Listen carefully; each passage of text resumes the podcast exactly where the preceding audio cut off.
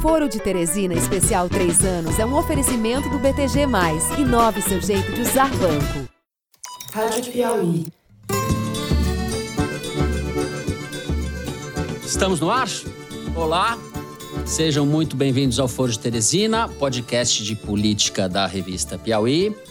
Hoje, excepcionalmente, ao vivo, eu, Fernando de Barros e Silva, como sempre na minha casa em São Paulo.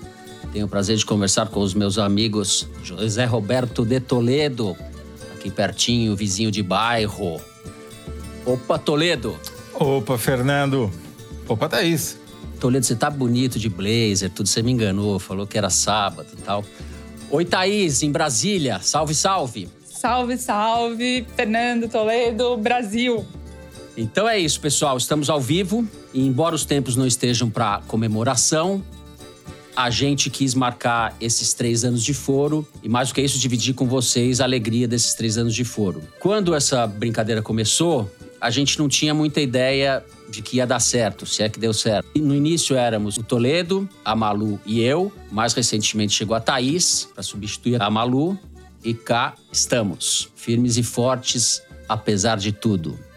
Toledo, você me atura há três anos. É, você vê que a gente não desiste nunca, né, Fernando? A gente não desiste, né? A gente é tenta. isso mesmo. Uma hora vai dar certo.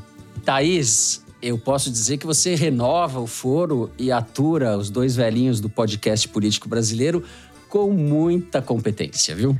A recíproca é verdadeira. Muito bem. Antes de começar, eu quero lembrar também o quarto elemento desse time, que é o Bernardo Esteves, repórter de ciência da Piauí, que ajudou a gente tantas vezes a entender os aspectos aí mais técnicos da pandemia ao longo desses últimos meses, e do Luiz Maza, repórter da Piauí hoje, que dirigiu o programa com muita lucidez, eu posso dizer, jovem Luigi, antes que a querida Mari Faria atual diretora assumisse os trabalhos. Bom, é o seguinte: o programa vai ter, é, obviamente, a cara do foro que vocês conhecem. A gente tinha pensado num programa menos pautado pelas urgências do noticiário, mas fracassamos. Não vamos conseguir porque as urgências do noticiário nos atropelaram. Não dá para não falar da sexta crazy da CPI da Covid. Então a gente vai começar o foro de hoje. Primeiro bloco pandemia, no segundo bloco, a gente vai falar de política, como fica a su sucessão presidencial diante do desgaste do governo Bolsonaro. A gente vai discutir se há espaço para uma opção viável de poder que possa desmanchar a disputa atual entre Lula e Bolsonaro. Vamos discutir se Bolsonaro caminha para o impeachment, se Lula pode vencer no primeiro turno. Vamos especular sobre um pouco sobre tudo isso daí e falar umas coisas erradas. E no terceiro bloco, aí sim, a gente vai entrar na bagunça, na nossa e não a do país. Vamos contar um pouco dos bastidores desses três anos de programa, do que a gente aprendeu e desaprendeu nessa rotina semanal do maravilhoso mundo novo dos podcasts. A gente conta com o auxílio luxuoso de vocês. Perguntas e comentários são evidentemente muito bem-vindos. Em cada um dos três blocos, a gente vai ter Correio Elegante, as cartinhas e mensagens que vocês nos mandam. E cereja do foro, o momento Kinder Ovo. Serão três Kinders para vocês acertarem antes da Thaís. Com certeza. Vai ser vergonha tripla. É isso, pessoal. Solta a música aí, Mari.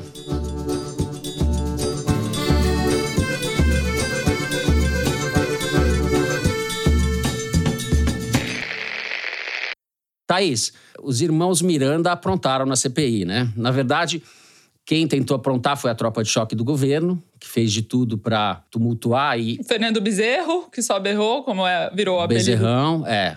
Inviabilizar a sessão, etc. E conseguiram isso até determinado momento.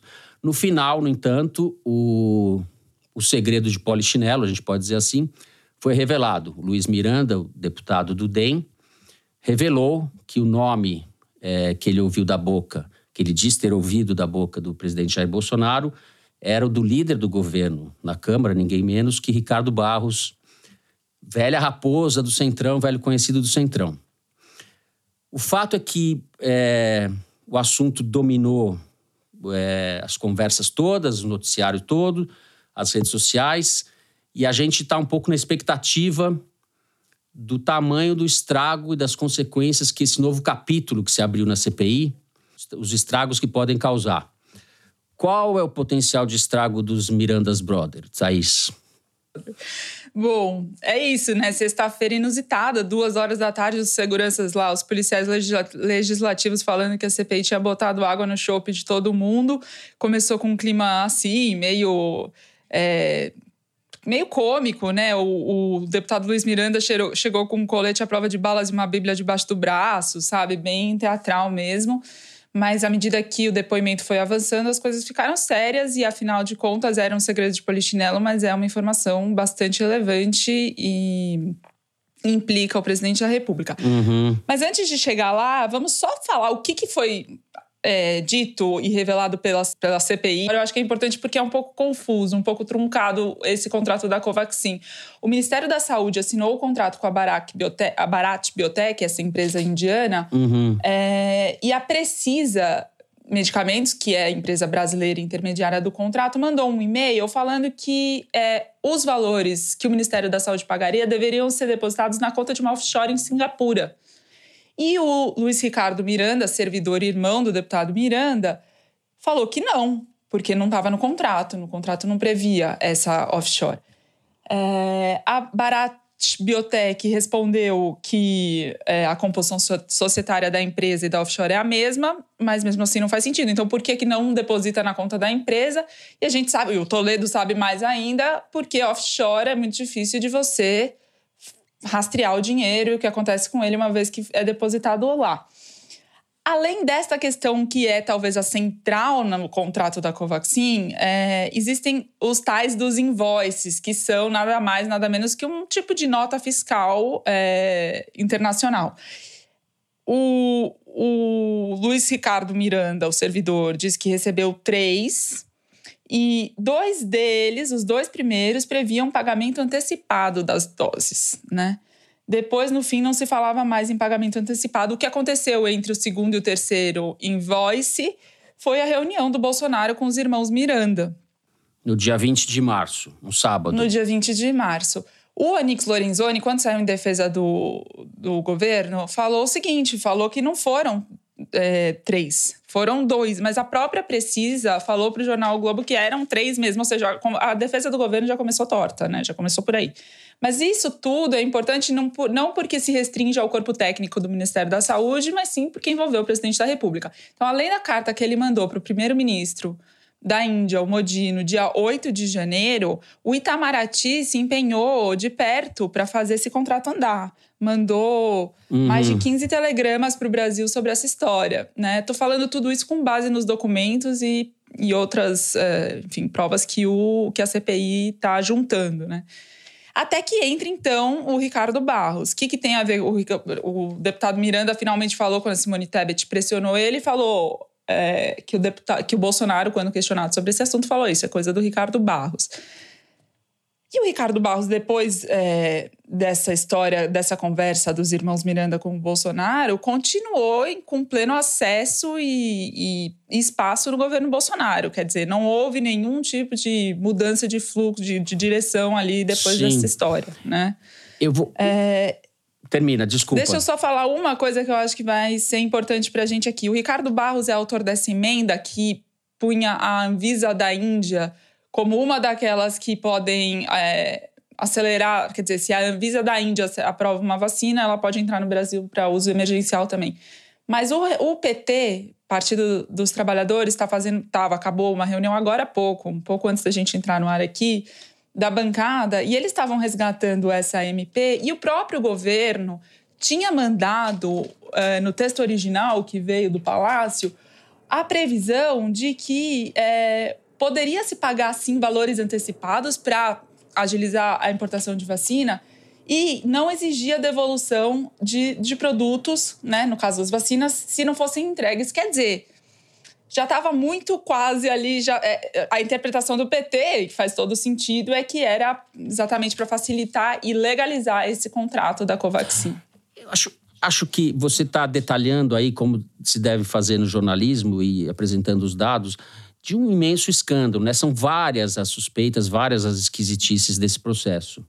Toledo Ricardo Barros, velho personagem da do, é, Raposa do Centrão, né? O grande articulador do governo Bolsonaro. Por onde você vai começar a falar sobre isso? Eu queria dar um passo atrás, Fernando. Talvez é, foi, foi tão confusa a sessão de sexta-feira que eu acho que vale a pena a gente contar um pouquinho mais a história da Covaxin em si. Por que que... Qual, qual que é o escândalo, afinal? Hã?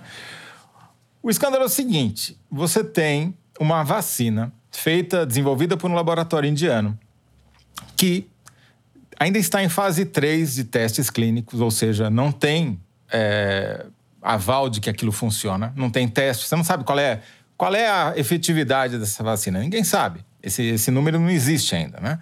Ele não tem aprovação, portanto, da Anvisa.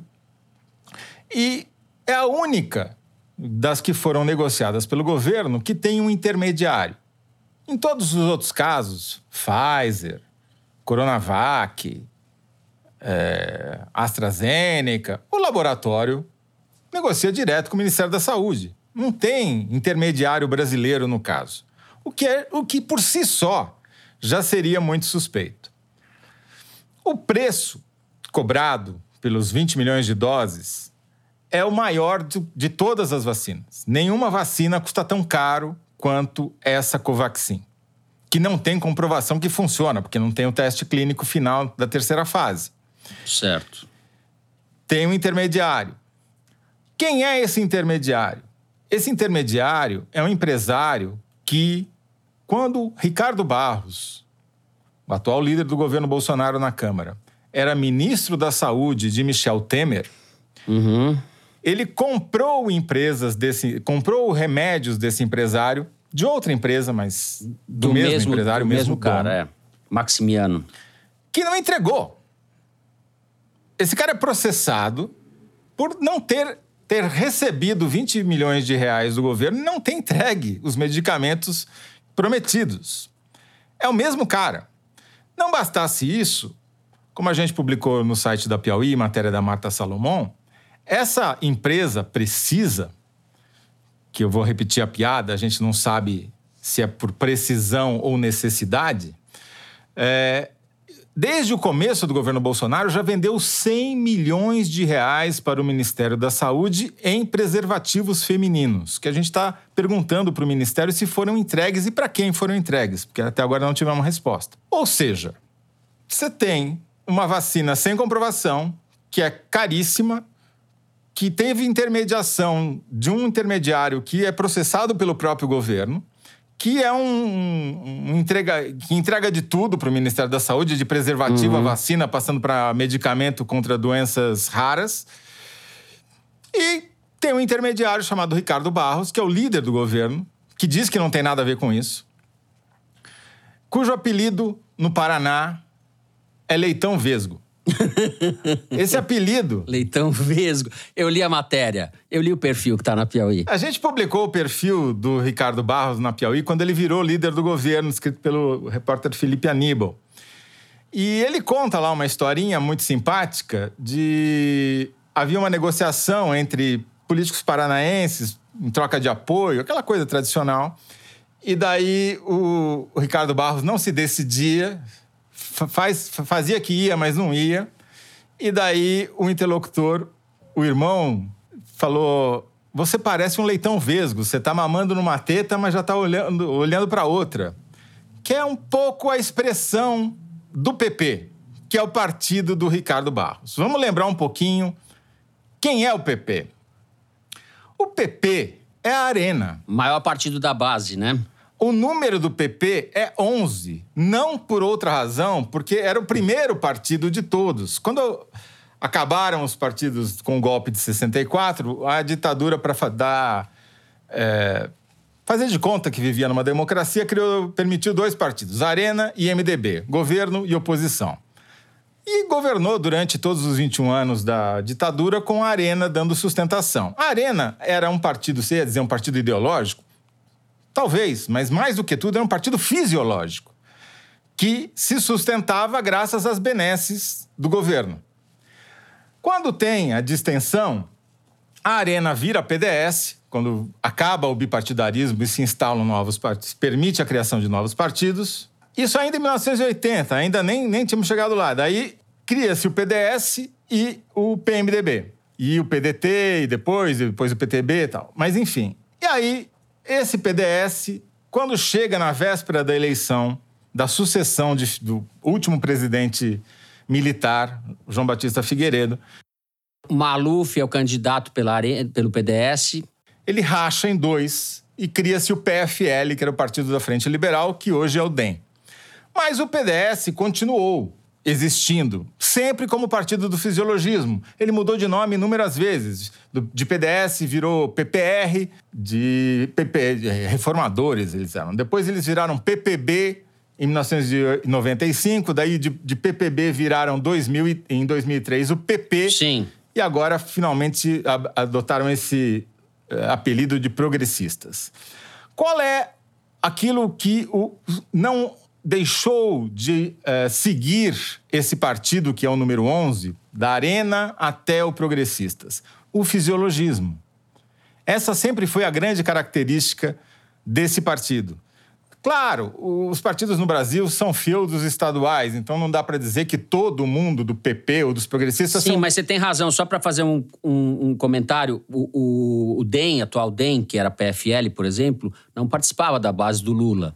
Não. É, como o MDB ficou uma parte fora do Fernando Henrique, o PP teve o tempo todo com o PP cada um. nunca deixou o governo. Com todos o os PP governos. nunca foi oposição exato, na vida exato. dele, jamais, em tempo algum. Ricardo Barros, que é o líder do Bolsonaro na Câmara, foi líder ou vice-líder de Lula, Fernando Henrique, Dilma, todo mundo. Ministro do Temer, como Por quê? você falou. Porque eles são o partido da fisiologia. Todos os escândalos, os grandes escândalos de corrupção, envolveram, ou melhor, começaram com o PP. O Petrolão começa na Petrobras com um diretor, Paulo Roberto, indicado pelo PP. O PP está na origem da corrupção institucionalizada no governo federal brasileiro desde a ditadura. E era o partido também do Bolsonaro, só para a gente lembrar. Muito bem, Zé.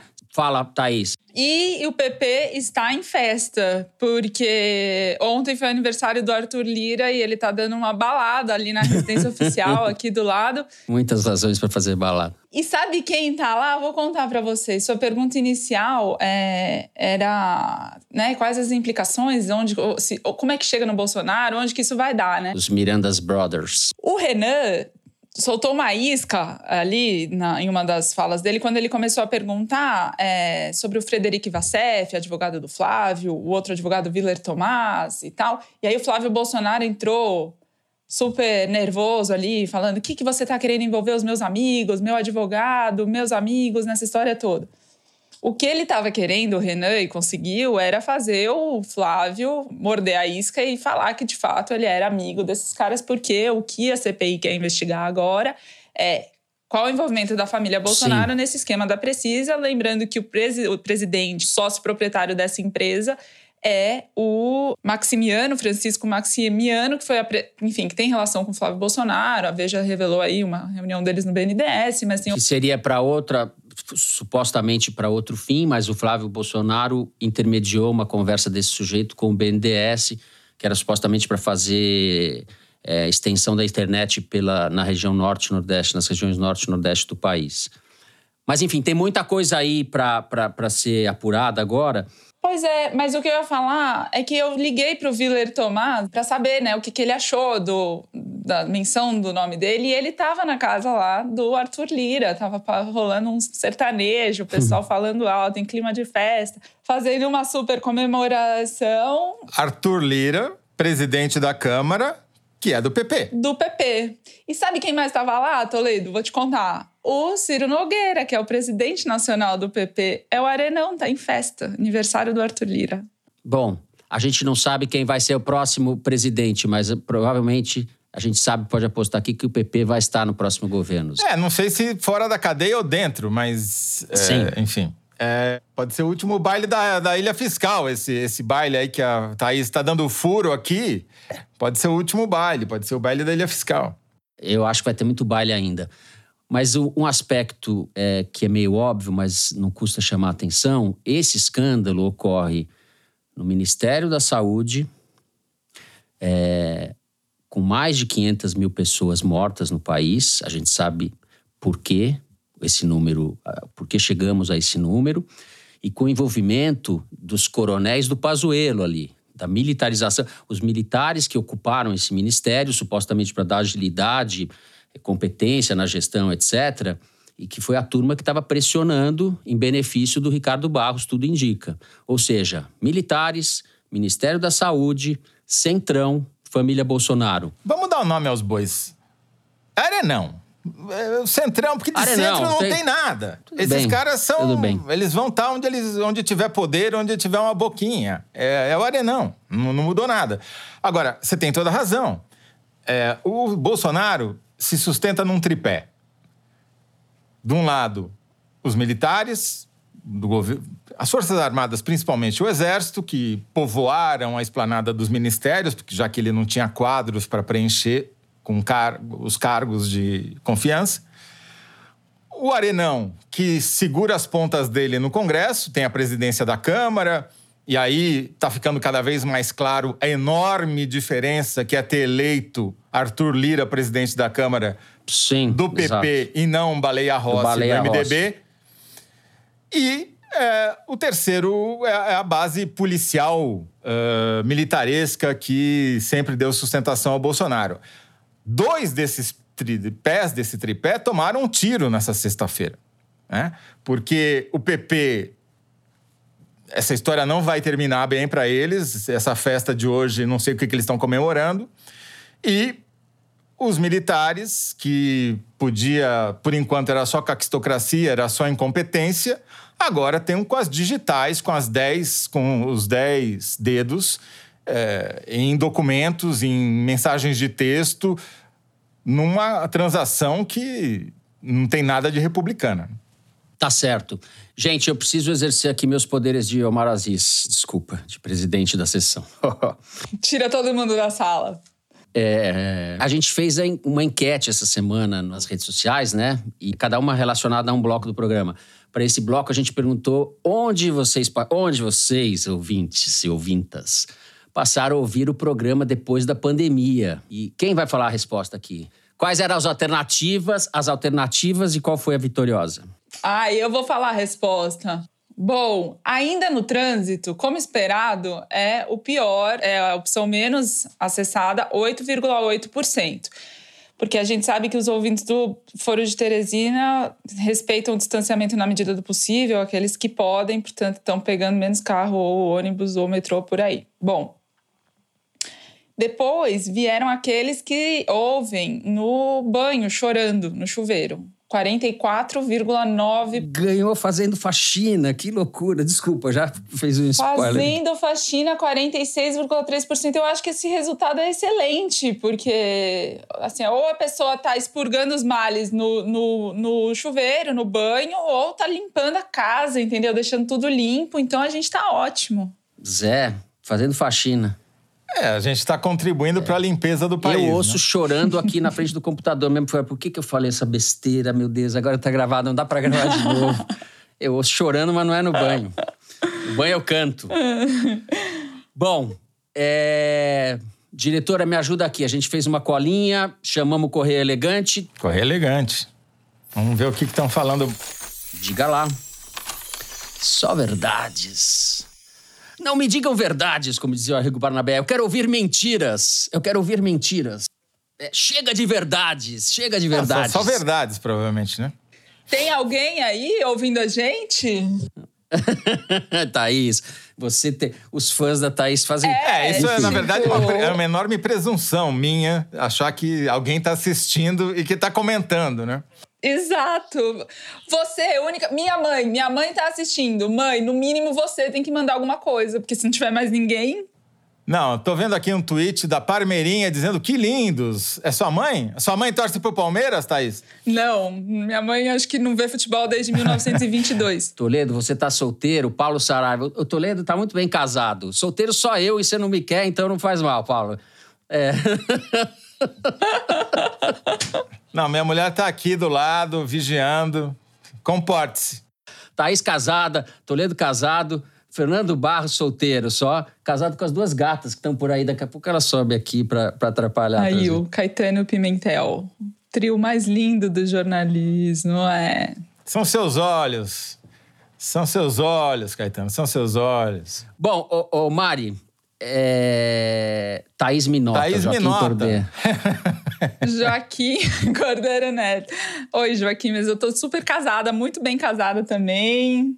Só nota, mas mais nada. Mas só nota o Joaquim, ele não tá pedindo você em casamento, Thaís. É só nota, anotado. tá bom assim.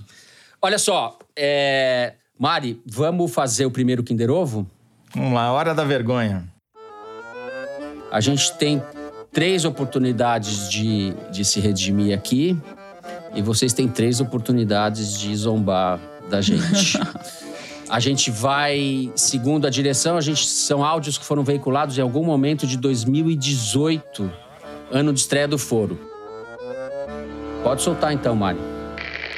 Somos observadores da cena política há muitos anos e sabemos que a CPI tem esse eh, condimento, vamos chamar assim, eh, de uma certa espetaculosidade. É. Ministro! Mas, É o Gilmar Mendes. Gilmar em geral, Mendes. É positivo o trabalho da CPI, porque no mínimo está se fazendo um inventário, é, um catálogo dos problemas e não necessariamente é, ou só para responsabilizar é, eventuais pessoas que tenham contribuído para é, delize- deslizes, mas talvez para O único que reputa alguma coisa públicas. é o Gilmar Mendes, é o único que usa esse como verbo. não fazer algo. É o Gilmar Mendes, ministro do Supremo Tribunal Federal, em entrevista ao programa do Datena na Rádio Bandeirantes. O Gilmar Mendes tem uma voz, eu não vou saber imitar o Gilmar Mendes. Eu, eu começo a imitar o Gilmar Mendes e sai o, sai o Meirelles. Bom, Thaís, duas vezes você tem duas chances ainda. A gente vai encerrar o primeiro bloco do programa por aqui. No segundo bloco, a gente volta falando de mais política. Mas das- peraí, você não vai nem comemorar que nós, nós dois acertamos ao mesmo tempo o Gilmar Mendes e não passamos vergonha? Como ao mesmo tempo? Eu acertei antes de você. Não, eu falei Ah, não. ministro, você já foi pra Gilmar, você não tem respeito Não. pelo cara. Depois você não deu faz o cor- VAR Você não deu chama o o cargo VAR. dele? Ah, Mas eu divido esse prêmio com você, Zé. É, eu divido esse prêmio com você, Gente, Zé. ganhei eu que perdi, né? Aquelas. O- a gente encerra o primeiro bloco por aqui. No segundo, a gente fala de sucessão presidencial no ano remoto de 2022. Não sai daí que a gente já volta. O BTG Mais é um banco inteligente, igual a Bruna, que sempre busca novas soluções para deixar a gestão do seu dinheiro mais simples. Quem é BTG Mais recebe dicas e orientações baseadas nos seus hábitos financeiros para tomar as melhores decisões e facilitar o seu dia a dia. BTG Mais. Inove seu jeito de usar banco. Voltamos? Estamos no ar. Muito bem. Quando o foro surgiu, a gente vivia no governo Michel Temer. Aquilo parecia um ponto muito baixo do país, algo difícil de imaginar e de ser alcançado. A crise que havia sido deflagrada desde o impeachment da Dilma, ou na verdade desde 2013, se a gente quiser fazer a, a genealogia correta desses anos todos, essa crise estava em curso e a pergunta que a gente se fazia era: qual será o mínimo denominador comum dessa erosão da democracia? Até onde nós somos capazes de chegar? Onde isso vai parar? Até muito perto da eleição de 18, eu não acreditava na vitória de Jair Bolsonaro. Parecia para mim e era muito absurdo, por todas as razões. Quem acreditava e falou isso no programa foi o Toledo. Então, Toledo, você que adivinha as coisas melhor que eu, aqui estamos nós com mais de 500 mil mortos, fruto em grande parte da irresponsabilidade criminosa do governo Bolsonaro e dele pessoalmente. Estamos vendo também a escalada da crise política com denúncia de corrupção chegando ao coração do Centrão, Ministério da Saúde militarizado, a família Bolsonaro. O que diz a sua bola de cristal, Toledo? Impeachment à vista, Bolsonaro está no páreo da própria sucessão? Então, Fernando, 49 a 23 é o pior placar possível para quem sonha com uma terceira via. 49 a 23, que é o resultado da pesquisa IPEC, que é o sucessor do IBOP, 49 é a vitória do Lula no primeiro turno, que era tudo que a Faria Lima não queria na eleição que elegeu o Bolsonaro e ficou felicíssima quando Lula foi tirado do páreo. É, 23 para o Bolsonaro impede qualquer outro candidato a se contrapor a ele. Vamos supor que esses 49 do Lula caiam um pouquinho e não ele não leve no primeiro turno. É, o Ciro, que está em terceiro, está com sete. O Dória está com cinco. O Mandetta está com três. Muito, muito longe é, do Bolsonaro. E mesmo que somar todos eles, não dá os 23 do Bolsonaro. Então, esse cenário, 49 e 23, ele é ruim para o Bolsonaro, mas ele é pior para quem advoga a tal da terceira via seja lá o que ela significa. Uhum. O que me leva a crer, e não só a mim, mas muitos analistas começaram a especular sobre essa hipótese, que essas forças que são conservadoras, mas não bolsonaristas, ou que são economicamente liberais e, portanto, antipetistas, é, poderiam vir a desembarcar totalmente da canoa de Bolsonaro para apoiar o impeachment, já que o impeachment seria a única maneira de viabilizar um candidato que não fosse nem Lula, nem, obviamente, Bolsonaro, que estaria impedido de disputar a eleição. É, e isso, por enquanto, eu acho que ainda está na casa da especulação. Houve conversas? Houve conversas, mas de conversas à ação tem uma longa distância, né? E depende também de como as coisas evoluírem para o lado da, da CPI e principalmente na correlação de forças, que é o que determina. Agora, é sempre bom fazer aquela ressalva. Há 16 meses da eleição, ou 14, um, um ano e meio da eleição, esse resultado é importante, é, mas ele está muito longe daquilo que a gente vai encontrar na urna em havendo eleição. Por quê? Porque os últimos seis meses principalmente o comportamento da economia nesses últimos seis meses, antes das pessoas irem votar, é que acaba determinando o resultado.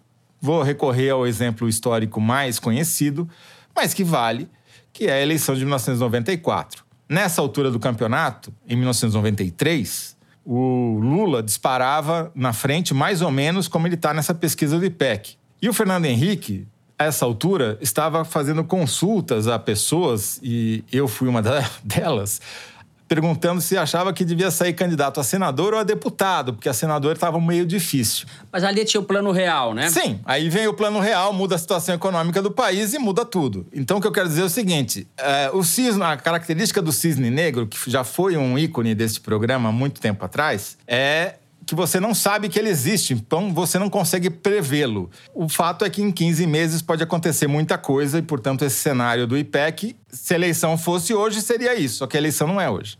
Perfeito. Eu vou passar para a Thaís, mas só fazendo um comentário aqui. Naquele momento de 94, o país vivia um processo de consolidação democrática e agora a gente está vendo um processo de risco à democracia. Real, risco real. É, acho que quem não está com a cara enterrada na areia está percebendo isso, que o Bolsonaro não faz outra coisa senão desgastar, erodir, boicotar e, no fim, é, no limite, é, destruir a democracia. Thaís, essa festa do Centrão aí que você relatou hoje, será que eles estão discutindo impeachment? É, então, o impeachment, pelo que eu apurei, não está é, na ordem do dia, não. Assim, claro, tem uma pressão, tem as conversas, tem, mas eles não dão por. É, o entorno do Arthur Lira não dá esse cenário como um cenário próximo. Acho que o que tem mais próximo, né, de, de frente ampla, digamos assim, é essa videoconferência com 11 presidentes de partido, inclui aí o Ciro Nogueira, né, do Partido Progressista, o Centro PP, o Arena do Toledo. É, Arenão. Que, que eles fizeram hoje para deliberar contra o voto impresso, que talvez seja o prenúncio do que nos espera para 2022. E o Paulinho da Força falou com a Bela Megali, colunista do Globo, e deu a melhor aspa, que é a gente só falou disso porque do resto a gente ia brigar. Quer dizer, o consenso por hora é apenas esse, mas é importante. O voto impresso é uma um potencial cavalo de Troia. Agora, o que está acontecendo, o Alexandre Padilha, por exemplo, o deputado do PT, com quem eu conversei agora há pouco, eu já falei, ele prevê uma eleição apertada e acirrada, mas não está vendo nenhum tipo de facilidade para o Lula de primeiro turno, sabe? Uma coisa que às vezes as pessoas se empolgam com os resultados das pesquisas e o Toledo já é, explicou por quê mas as coisas estão tendendo mesmo para essa polarização. Então, foi essa semana, mas para mim parece que foi ano passado a filiação do Flávio Dino e do, e do Freixo no PSB, né, do Partido Socialista Brasileiro, a aglomeração de esquerda, né, porque é fácil falar, uhum. mas não façam igual, porque, enfim, era ao ar livre, mas as pessoas estavam bem juntinhas ali. É, e ali estava muito claro, assim, que o PSB já considera que, enfim, a candidatura que dá para apoiar o Siqueira, e, enfim, é o Lula, né? Então acho que vai afunilando mesmo para ser uma campanha entre os dois. O fato é que vai ser uma campanha, isso é um consenso, muito violenta, muito difícil, muito dura, assim, em termos justamente do que você falou, né? De ameaça à democracia. Então, isso eu acho que é o, o um dado que é específico dessa campanha. Já teve um pouco disso, e, e, a gente não pode esquecer que houve atentado, inclusive, contra o Bolsonaro em 18.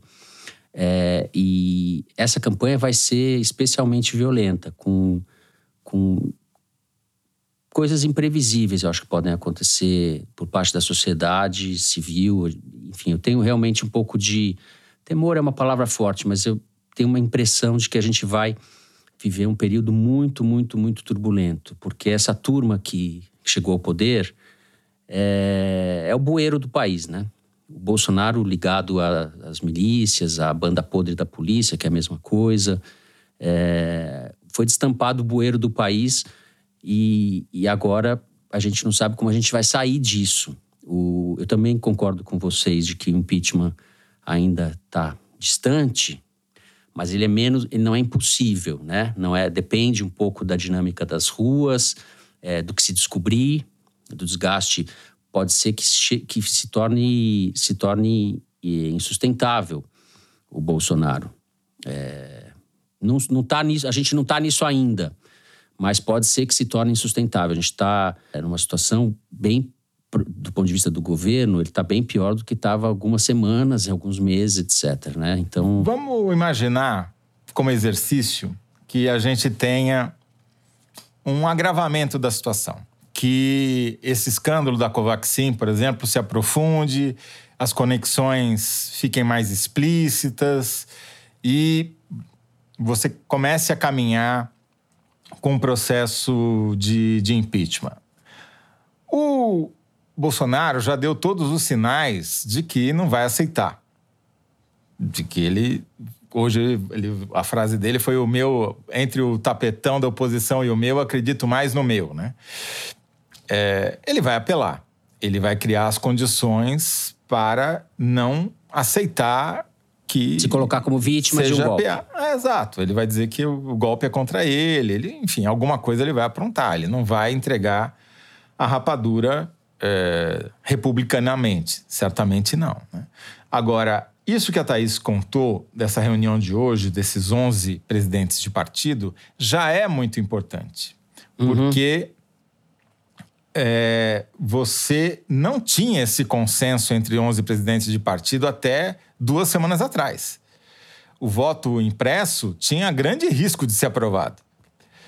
É, acho que está caindo a ficha para as pessoas de que dar qualquer tipo de arma, desculpa para o Fernando, para o, o, o Jair Bolsonaro é, dar um golpe, ele vai, ele vai usar. Né? E o voto impresso é claramente um cavalo de Troia, para usar a expressão da Thaís. É, é um jeito de você. Exato, exatamente. Forjar algo que não existe para dizer, para melar a eleição. Né? Então, é, pelo menos isso foi um bom sinal. Essa, que eles só tenham falado disso porque senão brigar, brigariam. Já é um avanço. Já é um avanço. Agora, eu não descarto vocês, é, é, é não descarto Lula no primeiro turno também, é, porque a gente está tendo uma relação entre erosão do Bolsonaro e crescimento do Lula. Os outros praticamente não se mexem, né? Os votos, o Lula e o Bolsonaro disputam, em certa medida, os mesmos votos. E é difícil ganhar no primeiro turno, é difícil, a gente está muito longe. Tudo que você falou está certo, mas é, parecia uma coisa muito inviável, não me parece mais tão inviável assim. Isso, isso passou a fazer parte do xadrez da sucessão. É, Vitória de Lula no primeiro turno. O que eu ouço no PT é que Minas Gerais é central nesse cenário, porque se o Calil, de alguma forma, aceitar uma composição com o PT, seja indicando é, o vice seja do PT, seja, enfim, até estão falando aí do Calula, tipo Lulécio, né? Fazer um uhum. tipo de uhum. composição como essa pode ser importante. Minas, terceiro. Não, segundo colégio eleitoral, né? Importante. E essa movimentação toda, além dessa importância de Minas, o Flávio Dino, que é um governador importante, governador do Maranhão, que foi para o PSB, o Freixo, que é um deputado muito importante, foi do PSOL para o PSB enfim, e que vão estar junto com o Lula. Tem uma série de movimentações aí, mas isso a gente pode falar nos programas ao longo das próximas semanas. Eu vou, é, vou chamar a enquete de novo. Essa enquete que a gente propôs no segundo bloco é por onde você costuma acompanhar a campanha eleitoral? Pela mídia tradicional, pelas redes sociais ou pelos podcasts? O podcast está tão inserido hoje em dia que eu acho que ele é quase uma mídia tradicional já. Enfim, é uma né? Cá estamos nós, é de cabelo branco, tudo. Tem a Thaís para compensar um pouco, mas é, por onde as pessoas acompanham as campanhas eleitorais? Bom, a campanha eleitoral continua sendo acompanhada majoritariamente pelas redes sociais, como era de se esperar. 39,4% dos respondentes, pelo menos.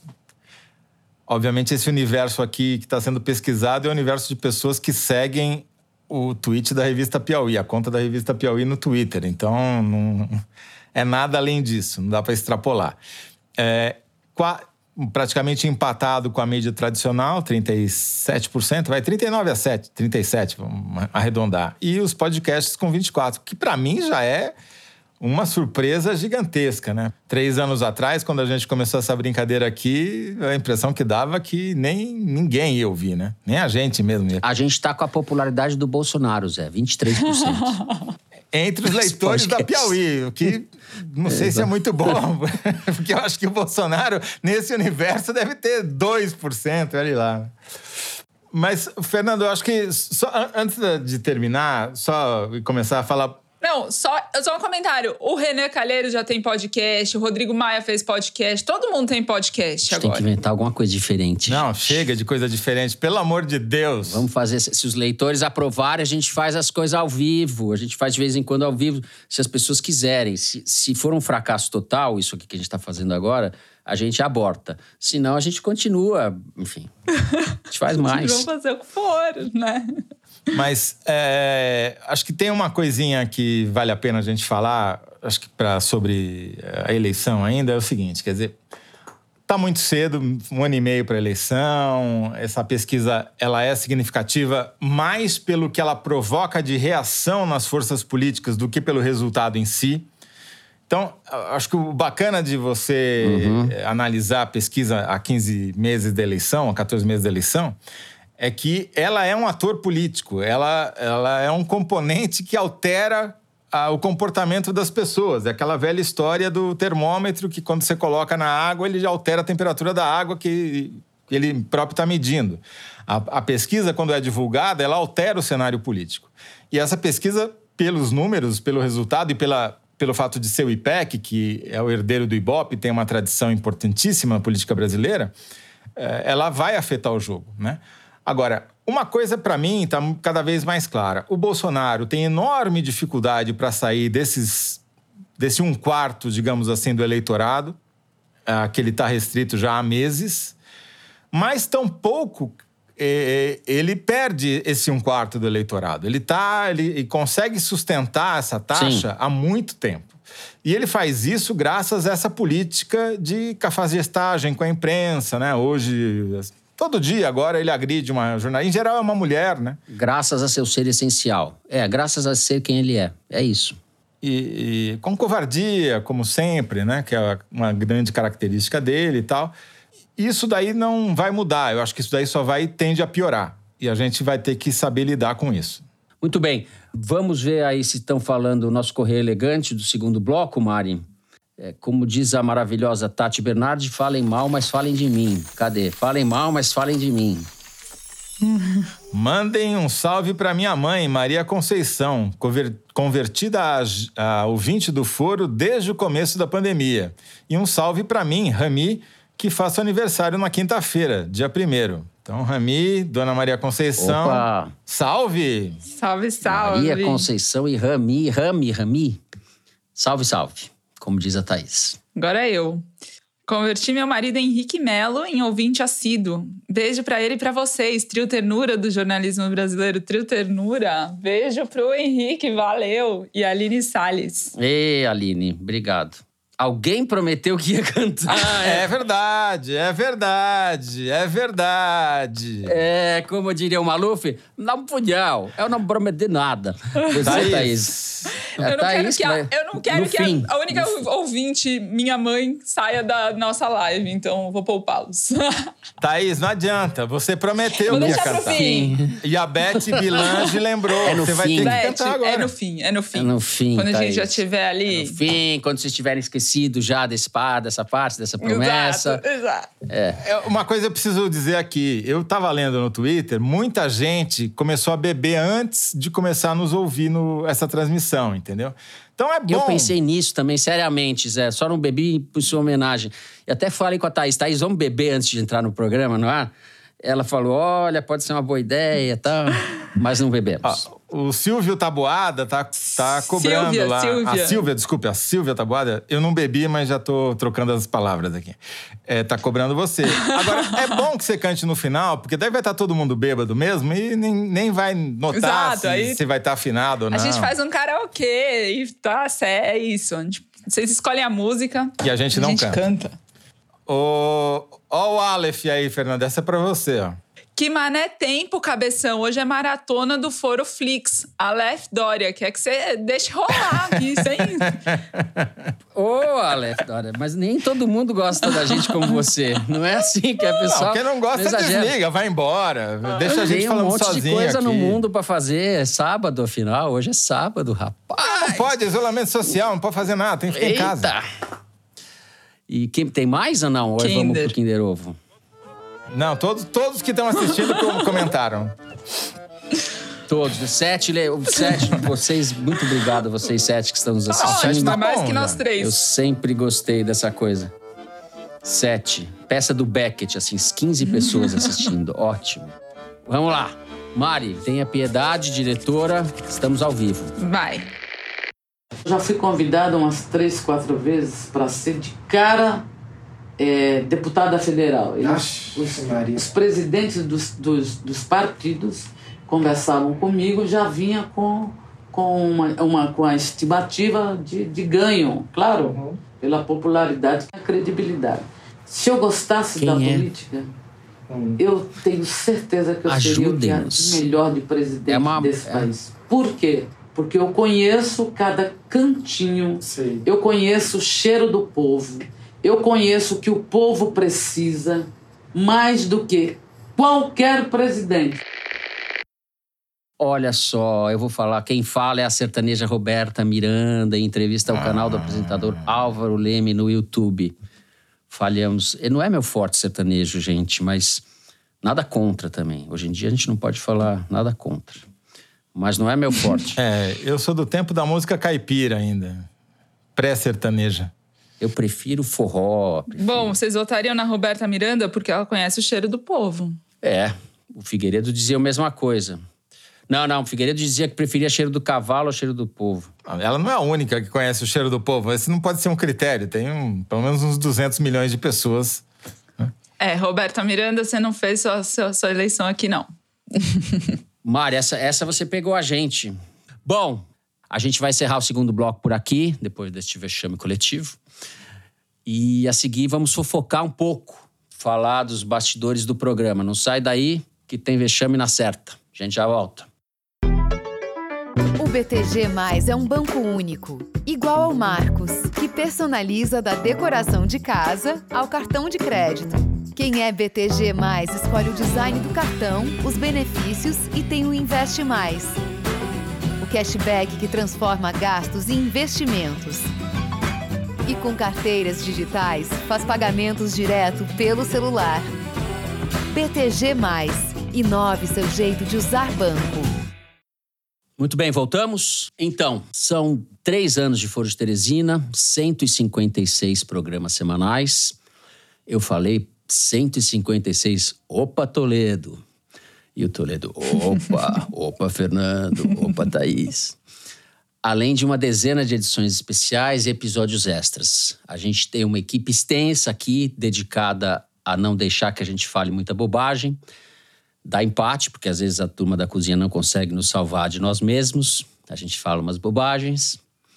E essa equipe toda não se vê pessoalmente desde março ou abril de 2020, quando a gente adaptou, conseguiu adaptar o primeiro programa para esse formato com gravações remotas, é, cada um na sua toca, alguns de pijama, porque a gente grava às nove da manhã das quintas-feiras, e até o programa ir ao ar às onze da manhã de sexta, tem um trabalho intenso dos editores, produtores, mixagem, finalização, etc. Então, a todos eles, eu aproveito aqui para deixar a nossa gratidão e vou começar aí essa parte, Thaís. A maior novidade do foro nesse ano é certamente a sua chegada ao time. Oh.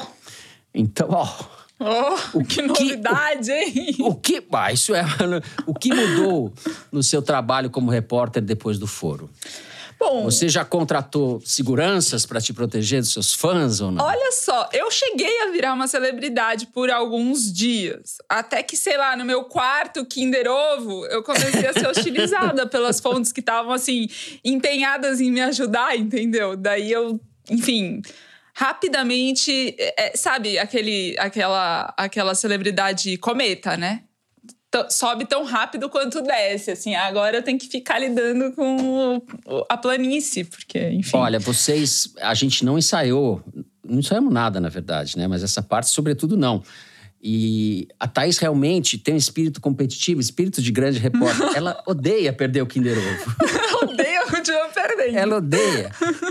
É, não, mas é, é legal, assim, a relação, de fato, é, com, com as fontes e com com as pessoas, em geral, muda. Eu acho que o Foro de Teresina é, é cativa as pessoas no sentido de tipo trazê-las para perto. Então é muito diferente de você escrever no jornal ou uma matéria na revista do que você falar no Foro de Teresina, por, tu, por tudo que o programa é, por vocês como são, enfim. Acho que traz uma proximidade com as pessoas e com as fontes, enfim, e, e, e com as coisas que, que de, de, verdade muda mesmo, assim, o trabalho como jornalista. Quando você fala que está é, apurando para o foro, a figura te responde e te, te zoa também, faz um comentário sobre o programa, enfim. É interessante, isso mudou. Porque a gente, nós três viemos do, do jornalismo escrito, né, do impresso. O Toledo fez uma passagem pela TV e tal. O Toledo é, é um caso à parte, porque ele já é Mas é multi, viu. multimídia há muito tempo. Ninguém viu.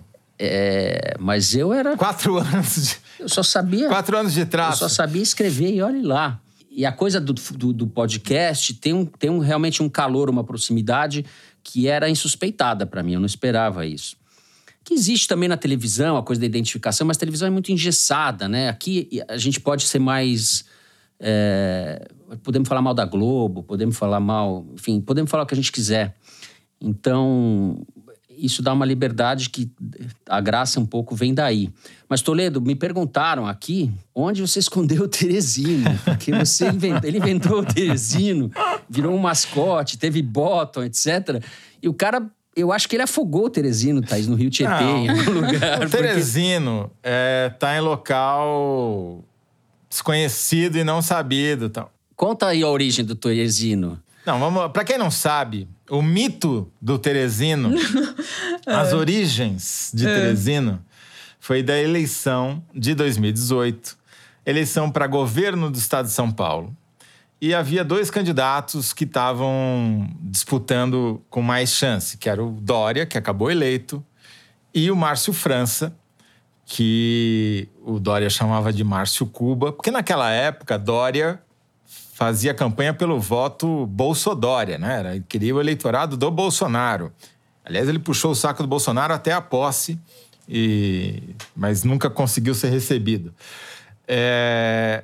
E durante a campanha, o Márcio França, como governador em exercício, proibiu a caça ao javaporco no interior do estado de São Paulo. O javaporco vem a ser um bicho híbrido, um cruzamento de porco com javali, que dá um bicho gigantesco, dá um bicho que pesa 200, 300 quilos e vive em bandos de 200, 300, 400 animais. É um negócio realmente aterrador quando você vê de perto. E quando eles entram no. Você já viu? Já. Na Grande Matão, eles abundam. E aí, como foi? Você saiu correndo? Eles estavam presos? Eu, eu, não, eu estava, eu estava no alto de uma caminhonete e permaneci lá. é, eles, não, eles passando assim, é uma coisa. Vi de longe, né? Correndo no, no, num canavial. Quando eles entram, por exemplo, numa plantação de milho, não sobra uma espiga em pé. Eles derrubam tudo mesmo. Então, eles são odiados no interior de São Paulo. E há uma campanha para matar os javaporcos. Porque, como eles não são nativos, não são, são bichos exóticos, não são bichos nativos, não tem uma legislação que os proteja. Então, tem um lobby fortíssimo, principalmente dos agricultores, para autorizar a matança de javaporcos. Até o Ricardo Salles fez campanha para deputado federal com um santinho que era ponto 30 contra os javaporcos, porque o número dele começava com 30, enfim. Aí provou-se um tiro no pé. E aí a gente contou essa história e eu disse que o Márcio França ia perder a eleição para o Dória por causa do Java Porco, num programa lá no Imemorial. E pegou. E daí começaram a falar de Java Porco, Java Porco, Java Porco, virou uma espécie de marca do programa. E daí a Paula Scarpim, que era diretora do programa à época, é, veio com essa história de um. No mascote. Mascote e deu o nome de Teresino, que era em homenagem. Ah, mas onde que ele foi parar? Então, o Teresino. Ele escondeu. Ele está. evadiu-se. Mas. Uh, o boneco do Teresino. Exilado, com medo do Bolsonaro, ele se exilou. O Teresino é de esquerda, é, é gay também, está com medo, que as minorias estão sendo, sendo ameaçadas. Teresino é gay, de esquerda e foi embora do país. A última vez que eu vi, ele estava na redação da Piauí. Ele ficava sentado atrás de mim ali na redação da Piauí. Mas como eu não apareço na redação desde março, eu não faço ideia de onde ele está, o Teresino, agora. Ele já foi visto em vários lugares, perto de Matão, na Ale... no interior da Alemanha, na Escandinávia, na Rússia. Cada vez. Cada... Ó, oh, Teresino ah, aí! Apareceu! Apareceu o Teresino! Ah, muito bem. Está vivo! Com os seus botões tá de brinco bottom. Olha ele. Tinha um mico, olha aqui, já que a gente está nesse momento de descontração, tinha um mico que era o seguinte: aí a Jamaritá é a redação da Piauí, que é num prédio em Ipanema. E a gente ia gravar num estúdio algumas quadras dali, também em Ipanema. No estúdio Rastro, no começo do programa. E tinha alguém que saía andando na rua, andar algumas quadras com esse bichinho de pelúcia no colo. E ninguém queria levar o Teresino, porque vai puta mico, tem que levar o Teresino, porque não podia deixar no estúdio. Era sempre o estagiário. O pessoal punha na mochila, escondia e tal. Não, o Luigi, o inclusive, escondia... o Luigi desistiu de ser diretor do Foro de Teresina para não ter que não ter que carregar o Teresino. Sobrou até para mim já carregar o Teresino por Ipanema. Pois é, no home office ele ficou perdido no caminho. escuta, Mari, e tem, tem correio elegante já sobre essa, essa parte, digamos assim, proibitiva. Mas, Fernando, você não falou de você. Faça um sorteio do Teresino. Teresino. Não, como sortear o Teresino? O Teresino só tem um, não dá para sortear o Teresino. Não, como? não está tá à venda. Prezado, não está à venda. Não, eu falei de mim, eu não, eu não, eu, eu não pensei nada para falar. Na, na para mim foi, foi. Eu achava que o programa não ia dar certo. Eu sempre sou pessimista. E a gente não sabe fazer isso, não sabe falar de rádio. Isso é uma coisa profissional, as pessoas têm que ter boa locução, é, tem que cuidar da voz, tem que ter. Tem que ter enfim, eu pensava tudo, eu, elencava todas as razões para dar errado. A Malu também falava, vai dar errado, porque minhas fontes não vão me ouvir mais, eu vou dar, ter que dar opinião, não vou conseguir falar com as fontes. E daí a gente brigava nos bastidores. Os primeiros programas eram. eram o Toledo se manteve mais calmo, assim tal. Mas foi muito tenso o começo. Muito tenso, muito. Quem apostava para fazer justiça era o João Moreira Salles, que era um consumidor, e é, voraz de podcasts dos Estados Unidos, porque a, os podcasts dos Estados Unidos eclodiram alguns anos antes, né? E a moda. E a gente pegou essa onda no começo no Brasil. Eu acho que o Foro de Teresina teve esse timing, assim, né? Foi uma coisa. E daí, com o tempo, a gente foi começando a gostar de fazer. Daí até que eu acordava e falava, oba, hoje tem gravação do foro. Vou gravar o foro, vou falar umas bobagens. Daí pensava as bobagens que ia falar. Você consegue falar algumas, outras você esquece. Enfim. É, o programa, acho que a, a, graça dele era uma mistura de espontaneidade com, com, com uma coisa preparada. Né? Tem a pré-produção, tem a edição, esse povo da cozinha que salva a gente da gente mesmo. E a outra metade eles deixam a gente ir pro, pro cadafalso. Agora, assim, quando eu ouvia, é, eu falava, gente do céu, eles fazem piada muito rápido, né? Daí, quando eu comecei a fazer também, eu continuei falando, gente, eles fazem piada muito rápido. Até hoje é assim. Eu só fico falando, pensando uma boa resposta para a piada de vocês à noite, quinta-feira, depois, sabe, quando já passaram algumas horas. Aí eu falo, porra, é que a gente não contou para você, Thaís, mas o Fernando e eu, a gente faz uma prévia do programa na noite anterior, só nós dois, em que a gente treina todas as piadas, é entendeu? Só pra te excluir. Mentira, porque o Toledo, o Toledo leva a sério quando o William Bonner fala boa noite, ele deita e dorme. e eu vou até de madrugada, entendeu? eu vou até de madrugada, sempre. É. Pra mim é um custo dormir cedo, não consigo dormir cedo. Eu sou notívago. Eu, eu, levo, a, eu levo a sério o, o, o, Billy, como era o apelido dele na faculdade, desde que a gente pegava o Vila Nilo, que era o ônibus que saía da USP juntos, lá na década de 80. O Billy tal. é William Bonner. William Bonner está falando. Bonemer, que ele tirou, uma, ele tirou um pedaço do sobrenome dele por causa da Globo. Coisa feia, viu? Ó, oh, o Ruprest222 tá falando, posta sua piada no Twitter pra rirmos com você. Eu vou fazer isso, sabe? Eu não fazer piada. tipo assim, o cara elaborando. Aí depois vai ao ar e eu falo, ó, aqui é a resposta.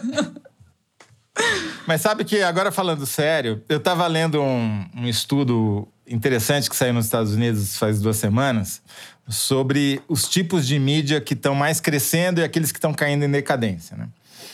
E o que está mais crescendo, disparado, constante, é o áudio. E é o áudio digital.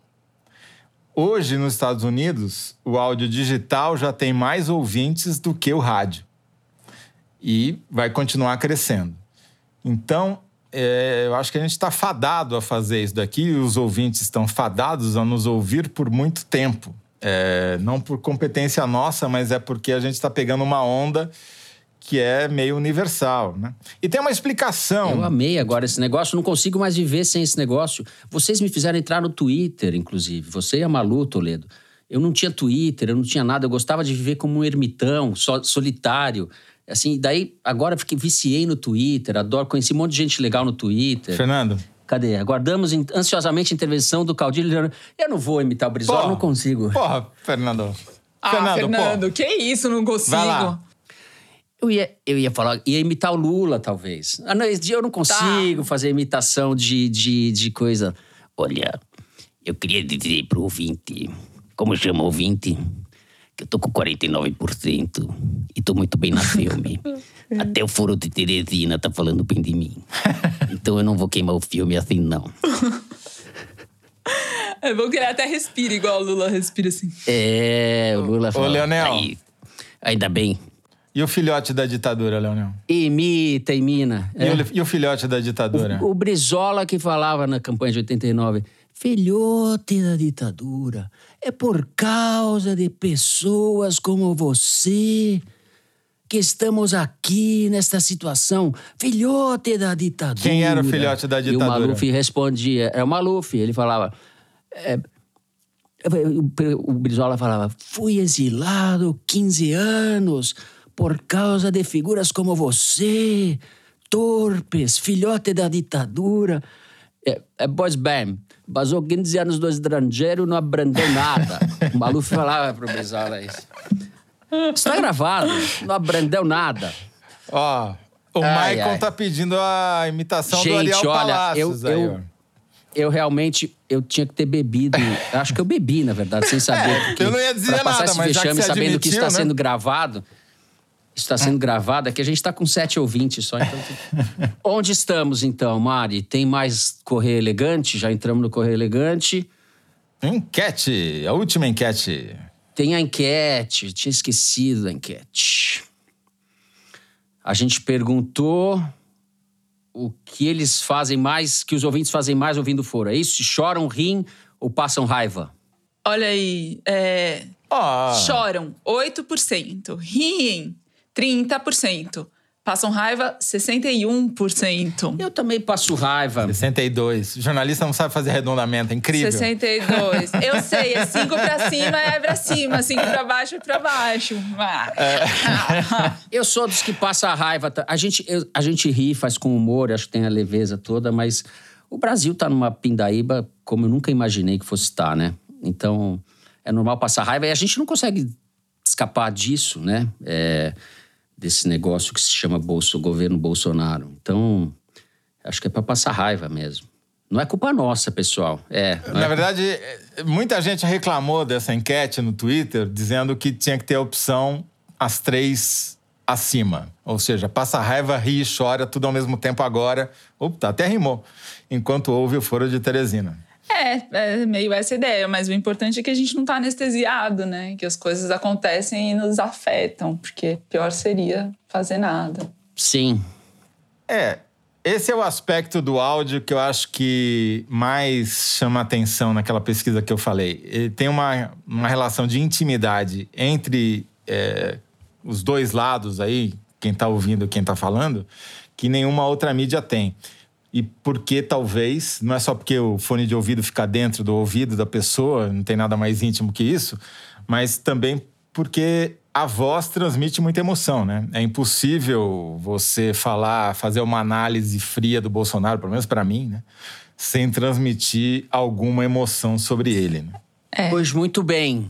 É, Vamos pro último Kinder Ovo, diretora? Pode ser isso ou não? Você tem que chamar um intervalo antes do Kinder. Tô lendo aqui. Antes, A diretora tá mandando. Eu tenho que chamar um intervalo agora, antes do Kinder? É. Ah, é? sim. Então, fiquem aí que a gente já volta. Tem Kinder Ovo na volta. fiquem aí. Não sumam. O BTG Mais é um banco feito para os sonhadores, como a Júlia, que conseguiu realizar o sonho de ver a filha estudando no exterior. O BTG Mais é um banco completo, com modalidades de crédito adaptadas à sua vida. A gente analisa a sua necessidade e oferece o que você precisa. BTG Mais. Inove seu jeito de usar banco. Muito bem. De volta. Voltamos. Vamos para o último Kinder Ovo da noite. É a chance da Thaís se salvar. E eu vou ficar quieto, não vou falar nada, Thaís. Não, sem colher de chá. Que é isso? Aqui não tem esse ele tá negócio, só não. antecipando, porque ele Todo sabe que ele vai perder pra mim, então ele já tá falando, assim, se garantindo. Exato, exato. Solta aí, Mari.